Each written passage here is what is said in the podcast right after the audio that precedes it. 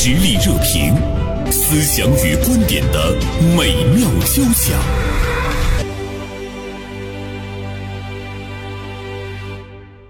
啊，过去的一周呢，我想很多的朋友会有一些奇怪啊，觉得哎，好像袁生没来做节目啊，是啊，休了一周的假。呃，之所以休假呢，想和大家聊一聊其中的一个最主要的原因。现在想起来还是蛮有意思的，就是有一天做完节目和朋友去吃午饭，路过中山公园的时候，突然之间看到中山公园有那么多的人在那儿走路，呃，晒太阳。都知道现在春天已经来了啊，鲜花盛开。在那一瞬间呢，我突然之间感觉到我自己好像已经很久没有融入到这个大自然中了，总是在低头的工作，或者呢是忙于其他的一些事情。春天已经悄然来到了我们的身边，但是我们却没有一份非常好的心情去看春天，似乎呢是生活中的一个缺憾。呃，再加上那段时间特别的疲劳，我突然之间在心中就有一个声音对自己说：“我是不是应该停下脚步看一看春天？”呃，现在呢，到处呢都是繁花似锦，鲜花盛开。那您是不是？处于我前一段时间的一个状态，就是我们总是奔波于生活和工作中，而没有停下脚步去享受呢我们这座城市的春天。春天来了，我们不妨享受一下春天呢带给我们的一份快乐啊！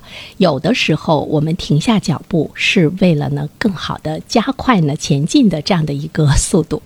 好，呃，言归正传啊。四月二十三号就是这周日呢，是世界读书日。那么今天呢，我们就提前来和大家聊一聊世界读书日啊。那我们今天的节目嘉宾，一位呢是大连晚报名笔视线今天的执笔人王春燕，还有一位呢是文化读书会发起人、组织者之一薛邦红。二位读书人，中午好。袁生老师好，邦红好。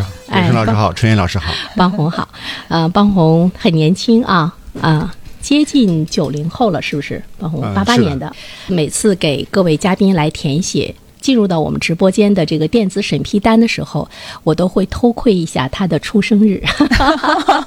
完了，我就会发现，我现在有成就的年轻人真的是越来越多。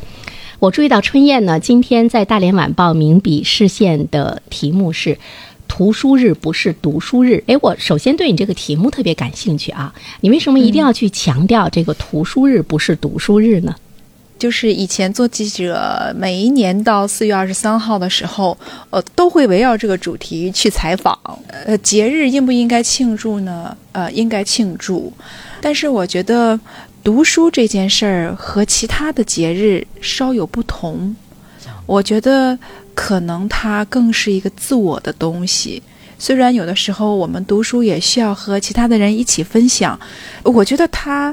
不应该是一个节日，你自己的一种生活的状态。嗯，好像似乎是在告诉大家说，其实这一天呢，应该是卖书的日子。对呀，我啊，这是出版商那个发起的。嗯，提这个名字，人家也叫读书与出版日。嗯，人也没说要读书啊。哦，我我就在想，这么多年错了吗？嗯，这是我的一种理解吧。我就是觉得读书的日子就应该是。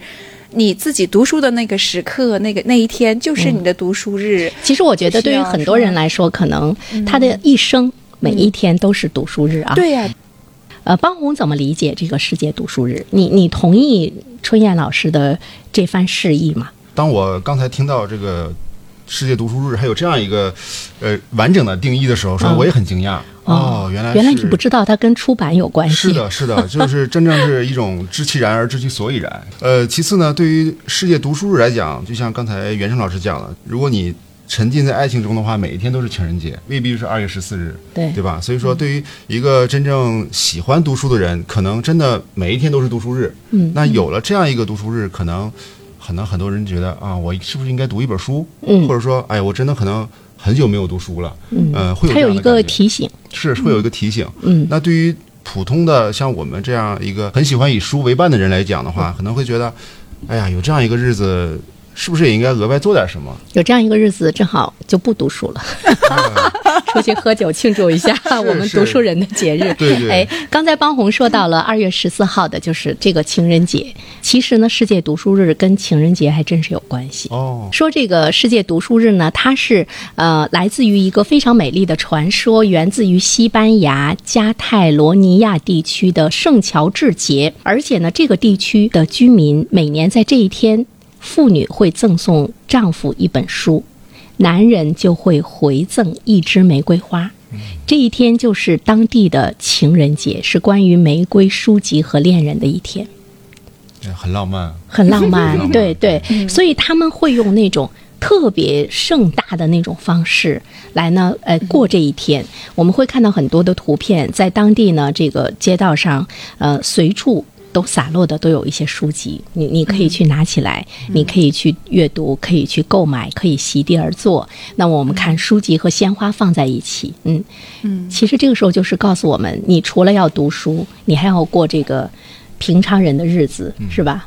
都是缺一不可的。是的，是的，嗯我觉得这这一点，其实我们大连的书店和鲜鲜花商店应该合作一下，对，呃推广一下。就是还有一周的时间还来得及。来得及呀、你说世界读书日嘛，它是西班牙发起的，人家是源于人家的一些传说。他们的历史、他们的习俗，那我们呢是哎把它当成一个舶来品，怎么去创造它节日的氛围？像刚才邦红说，哎，再跟这个商机结合在一起，是，我觉得这可能也是这一个节日，就是比如说来自于西班牙，它这个节日传说的一个一个内核，或者说一个可以演化的一个很好的一个点。而且呢，我我当时看到说它是西班牙情人节的时候，我突然之间觉得哈特别合理，就是你看，呃，男孩子送给女孩子一支玫瑰，对吧？我觉得女孩送给男孩玫瑰是不是有怪怪的感觉？嗯，邦红接受过女孩子的玫瑰吗？这还真没有，这还真没有。春燕给男孩子送过玫瑰吗？没有，好，真的是在这样的一个特殊的日子一天，你看女生她回赠给男生的是一本书，嗯，其实是有着特别厚重的呃这样的一种期望啊，嗯嗯那还是很浪漫的。一个女生给男生一本书，应该是像您说有种期待。对那对男生来讲，应该可能也会也会有一种就是责任哈。对责任感这种这种内驱力在里对面，可以演化出来。期待着你不断的进步，是带着我走向更美好的生活。书籍是人类进步的阶梯嘛？嗯。但是如果女孩子送给你一捧鲜花，我那天听我一个朋友说，说他的儿子在情人节期间接到了女朋友，因为正好是在那个寒假的时候嘛，说接到了女女朋友从外地通过快递公司送来的一束鲜花。我说你什么感觉？他说我觉得嗯怪怪的。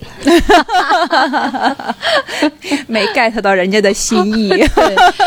对，他说应该送点别的，怎么能送男孩子这个玫瑰呢？甚至于他会说，这个女孩好像不是很用心的爱着我的儿子。我没收过这个，一会儿我回家告诉我媳妇儿，给我四月二十三号准备一束玫瑰，让我 感受一下这个收到玫瑰是什么样的感受。读书在我们的生活中，呃，想问一下二位，对你们来说是不是真的是必不可少？我觉得我自己不是一个特别特别爱读书的人，嗯，这么谦虚，哦我每天会看一点书，但是可能时间不会很长，而且我看书的时候，往往也很随机，没有什么特别的目的性，只是觉得好奇。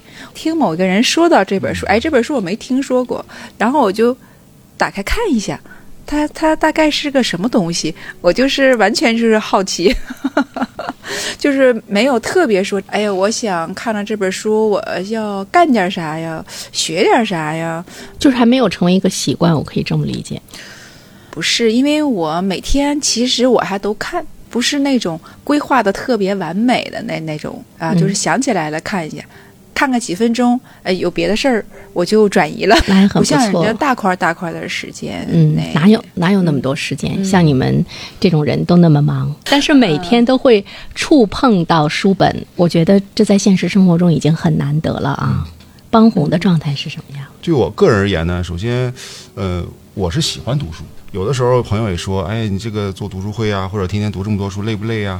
我会觉得，对我个人而言，读书可能是一种可以让我很安静的一个地方，像避风港这种这种感觉。就是有的时候，哎，很忙很累的时候，嗯、要么去健身房，哎，大汗淋漓一下，嗯畅快一下；要么就可以的话，你拿一本书，安安静静的一坐，整个人就会平静下来。对我来讲的话，读书对于个人来而言的话，就是这种平静的这种呃效用很很好。嗯所以慢慢的也会养成一种习惯，可能他俩也是互补嘛，有了习惯才会有这种效用。可能有这种效用之后，我就更喜欢这种读书的感觉了。嗯呃，所以对我来讲，呃，是这种比较明显。后来因为这三年多在读读业余时间做读书会嘛，所以就更多了有一种有一种责任感，必须要把我们要讲的这本书认真读，读完了认真准备，然后和这个真的愿意来参加读书会的这些朋友们好好交流。这个时候会有种会有一种责任感，嗯。比如说大家想读这个叫《罪与罚》，哇，这是俄俄国文学嘛，就是很又厚，然后语言又相当的这个有点啰嗦，这种感觉很难读，但是会有一种责任感，觉得嗯，我要好好读，会会有这样的一种一种外在的一种推动力在在身上，嗯。就是我们在读书的时候，有没有我们自己其实也也很难去读懂啊？有些书你会觉得你也很难去读懂，呃，特别多，嗯，特别多。那个时候呃怎么办？读书会就是说，首先我们不是传播读书，嗯啊、就是说大家一起来交流，每个人都是对的，每个人也都是错的，每个人都是可以发言的机会。我们通常说一句话，就是我们的使命是让思考发生，声音的声，就是你读完书的思考是可以发生的，在这里面无关对错，这就相当于减轻了一份自己的压力。但对于自己不懂的书，特别的多。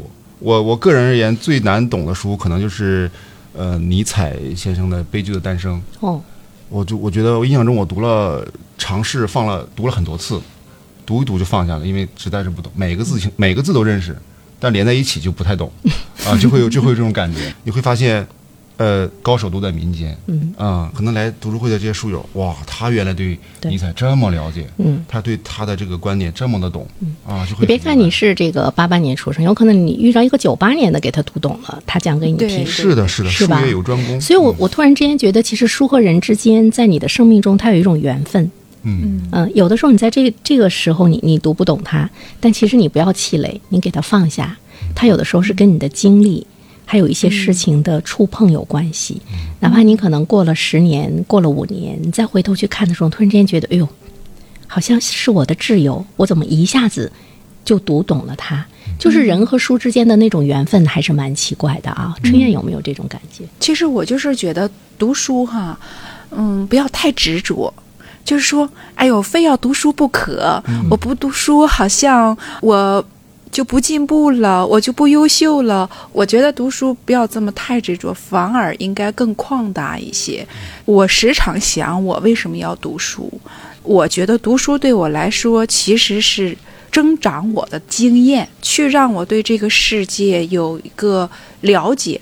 有的了解可能，比如说我日常工作的当中和其他人进行交往的过程当中，我在旅行的过程当中，反正是我不读书的那些时候，其实我都在了解这个未知的世界。嗯，可能有的时候这些方式还不够，那读书又是另外一种方式。为什么说大家都说要读好书？确实，读好书给人的这个收获是不一样的。因为写出好书的这个人，他是把他可能是一生的经验浓缩在这本书里边。那你通过他自己的经验，你可以经历你自己没曾经历过东西，了解你过去没有了解到的东西。其实它就是一个开拓视野的过程，是一个丰富你人生的一个过程。所以我真是觉得没有必要。呃，把这个读书这个事儿当成任务，当成作业，然后变得非常的执着。嗯，它就是一个很随意的事情。其实你看，不是说所有的人成功都是因为读书。当然，读书能让人成功，但是反这个东西它有助于人成功，但不是说成功必须得读书。因为我们了解这个世界的方式太多了。对。那你说，在文字没有发明之前，书没有被创造之前，人们没有智慧吗？人们没有生活吗？人们没有取得他们所认为的成功吗？取得了。所以就是说，其实书是给我们增加了一个便捷的方式，可以省一些力气去亲自经历这个世界。刚才说到的那个省一些力气，为什么我们说高尔基说的那句话“书是人类进步的阶梯”？那我们不可能说我们还像这个原始人那样的，我们去探知这个世界，因为知识它促进了，比如说我们科技的发展，有更多的一些科技的手段，有了一些智慧之后，其实有的时候读书真的就是你站在巨人的肩膀上，你去了解这个世界，它可以让你更早的或者是更丰富的去触碰一些你曾经可能都未曾去触碰的那个世界和天地哈。呃，刚才呢，崔燕说。哎，没有必要特别强迫自己去。其实春燕，我想给你讲的是，喜欢读书的人他没有被强迫感。嗯嗯，对就像就像每天要喝水，是的，每天要呼吸，读书成为一种习惯的时候，它是你安静下来，对或者是你去享受孤独一种特别好的一方式。哎，是不是很自然而然的发生？是不是呢？一种这个这个强迫，可能是因人而异。对。对，我特别觉得这个因人而异，这个是很明显。就是我，我你看，我喜欢读书，我周围有很多人爱读书，嗯，同时我周围有很多人不爱读书。对我来讲，读书是让我安静，但是对于我的很多朋友来讲，一看到文字，大面的文字，就不是安静了，而是睡眠了，对对，就会有就会有这种感觉。如果一定要强迫他读书的话，我觉得这个事情可能也不是特别的合适。他可能是一个对很多人来讲是一个低成本的提高自己、改变自己、升华自己的一个途径，未必一定是跟跟每个人都合适。比如说，对于成年人来说，真的是他能够体会到那种读书的快乐的时候，他才会把这件事情给延续下去。是的就像我们说，嗯对对对你永远叫不醒一个装睡的人。比如说，半红有一个好朋友，他一点都不喜欢读书，那你天天去跟他讲读书的好处，他可能会觉得非常烦。是的，但是如果他因为偶然的一个事件，他从这样的一本书中，他获得了知识，让他突然之间豁然开朗了，那么这个时候他就会追着邦红去问说：“哎，你再给我推荐一本吧，你上次给我推荐的那个真的蛮有用的哈。对对对，这就这就像《狂飙》里面那个安心推荐，嗯，推荐《孙子兵法》和《红楼梦》给强哥一样，对对对就是他当他得到一些东西的时候，他就会他就有一个内驱力，说，哎，那我再接着读，嗯我再读读一再读几遍，是不是还会有更多的收获？对，其实这里面就会说到，对于我们大多数人来讲，我们还是把读书看成一个呃一件特别功利的事情。嗯这是有没有用？我读它是为了啥？很多人读书也好，或者是学习也好，他是按照别人给你安排的那个知识结构去进行读书，去进行学习。你没有自己的思考，你不知道。我为什么要做这件事情？我为什么要读书？它能给我带来的是什么东西？而只是说他要我这样做，我就应该这样做。然后至于这样做怎么样，不去想了，懒得想，反正我做好了就好。这个呢，就是在读书的这个历程中，呃，成年人他都有了一个自主的意识。嗯自主意识就是他会去选择他究竟想要做什么。嗯我去看一个短视频，我去看一个抖音，我还是此刻来读一本书。嗯但我们往往那我们人一定会呢趋于去选择那种，呃，低级的快乐，瞬间沉浸在其中的那种快乐。就是他的好奇心没有了。其实这个世界特别精彩，但是他的好奇心只给他局限在这么几件事情上。选择这个是因为他没有看到更好的东西，比如说他从一本书上看到了一个。特别特别好美好的东西的话，他一定会选去去读书，他不会去选择我去看这个短视频的，就是因为他的视野太窄，他没有被打开过，所以他只是觉得、哦，这个还挺好操作的，啊我别的事儿也没有感觉好像比这个更有意思的，啊，就他吧。社会热点，传媒观察，穿透共识，寻找价值，实力热评，谈笑间，共论天下事。哎，春燕，你从来没有看过那个抖音和短视频吗？你你从来没有过我？很少看，嗯大家都说那个好看，我就一点儿没觉得那个东西有什么好看的，嗯，我就觉得没意思。还没有上贼船。也不是我，我时常觉得自己是不是太落伍了？大家都在讨论这个抖音上有什么好看的这个视频了，短视频也不看吗？我基本不看。啊，那那从我们做媒体的这个角度上来讲，按理来说，现在短视频它应该是最快捷的、最时尚的、最热门的一个传播的平台和传播的技术。我也有苦恼，感觉作为媒体人，我很不称职，我很不关注这些。由此看，你是一个很固执的人，一般人很难打动你。不是，其实我也想，我也想去，就是看一看、刷一刷，但是我就是刷两下，我就觉得太没意思了，太无聊是吧？太无聊了方红呢？这个我应该是上过贼船，嗯然后也曾经想，哎呀，我能不能做一个网红啊？哦，啊、有过这种短暂的想法，呃，但是后来觉得可能就是的确是这个天赋有限啊，这个做网红可能就条件不太具备，然后刷抖音刷来刷去，觉得时间过得太快，而且，呃，我个人就我个人而言啊，就刷抖音啊这种视频啊，我会有一种就是不知道大家有个词叫降智。降低的降，智力的智，嗯嗯就是看一段时间人会很木的那种感觉，所以后来我就克制掉了，嗯，克制掉了。大家可能都会沉迷于手机啊，或者沉迷于其他的一些即兴的快乐，嗯，怎么说呢？就是往下走都是很容易的，水往下流，对吧？呃，但不是说读书是很高尚，只是说，呃，这种及时的快乐太容易了，所以很多人愿意就是或者很容易被吸引。我个人而言，就是从那走出来之后，我会发现读读书，我也得到很多的快乐。这个我得到的快乐和我失去沉迷于短视频的那种快乐，这种所谓的机会成本，我觉得对我来讲，我是收获更多一些的。所以，呃，在这方面我就还是做了一个很简单的一个取舍。大多数人，大多数人今天是离不开手机的，是的啊、可能是包括我们在内。其实我们很难拒绝这种现代生活已经和非常强烈的依赖着手机的这样的一种生活的这个模式。但是在这个其中，真的有那种非常自律的。呃，这样的人，那他在在未来一定会成为佼佼者。嗯、但是呢，对于大多数人来说，真的是我们可能离不开手机，所以呢，手机是占用了我们大多数的时间。我不知道大家有没有那种感觉啊？比如说，我曾经研究过这个短视频，我也上了贼船，当然我也很快的下来了。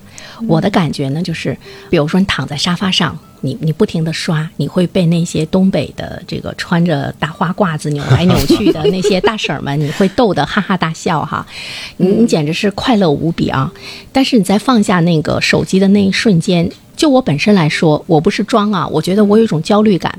可能是我们有的时候我们会去思考一下时间的价值，嗯，我就会觉得，哎呦，这过去的这两个小时这么快就过去了吗？我获得了什么？但是呢，它又像黑洞一样，它会不断的去召唤你，它会吸引你。比如说，当你觉得哎呀，我轻松一下吧，完了你就会拿起手机，你就会去看，它就会不停的把你的那那个时间不停的呢去给消耗掉。比如说我，我觉得我是一个有这个读书习惯的人，我觉得对于我这样一个就是已经有着习以为常的读书习惯的人，我也会被呢这种电子产品这个消耗。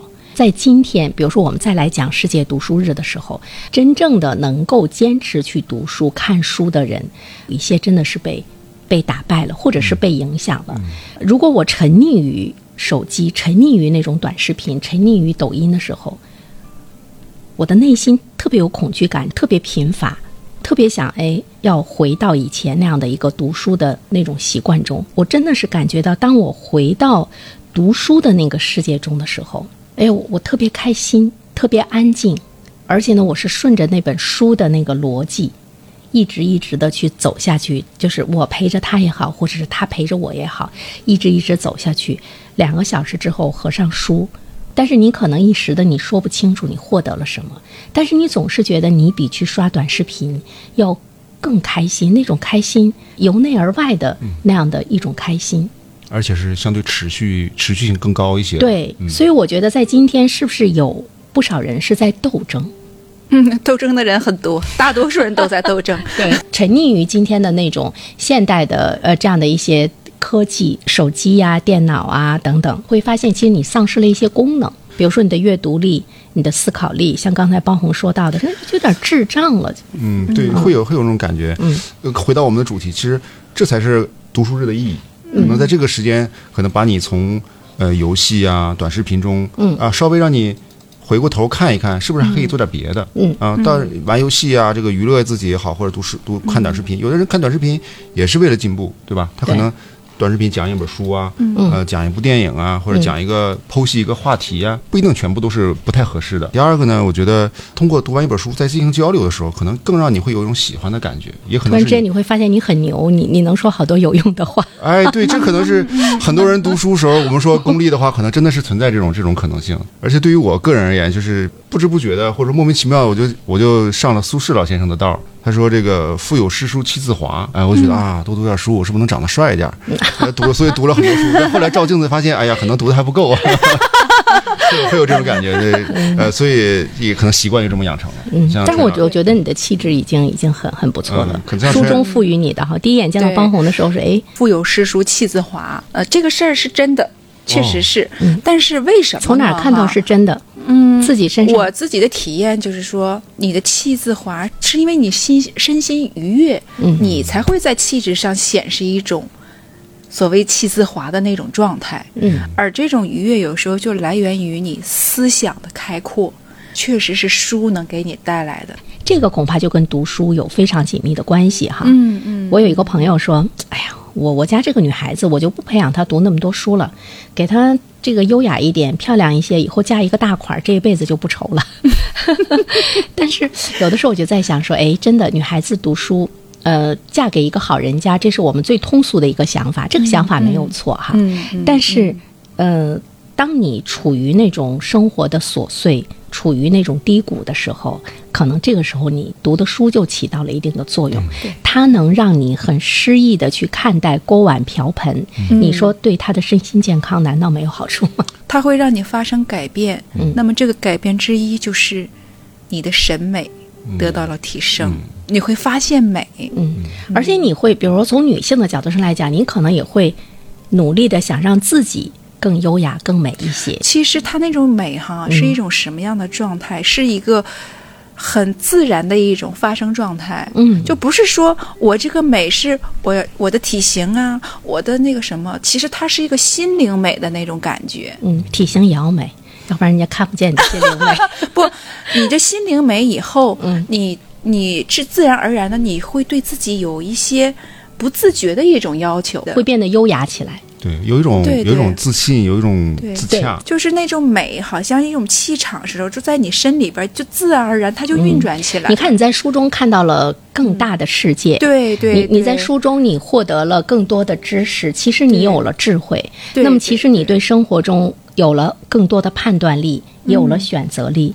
嗯这个时候，像刚才邦红说到的，就说你的那种自洽，你的那种自信，就自然而然的流露出来。嗯当别人说到一个问题跟你的观点不同的时候，你知道接纳、包容、不反驳，甚至于你也不会否定自己。对，就是看世界的角度不一样了。对对。丰富了。丰富了，对，这可能就是我们看到的读书在我们的身上发生的一些变化。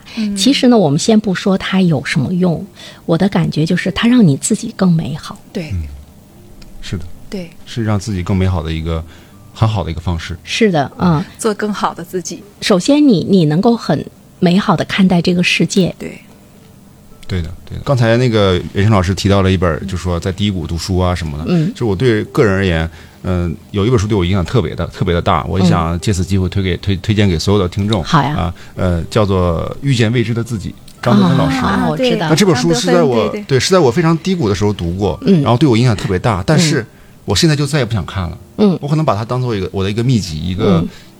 必杀技，嗯。就是可以在最危险的时候可能拯救我的一个一本书，所以我始终藏藏在我的书架里面。好吧，我们今天节目结束的时间就到了。呃，读书是为了什么？就是遇见未知的自己，遇见更美好的自己。那我们就到这里，再见。好再见嗯再见谢谢再见。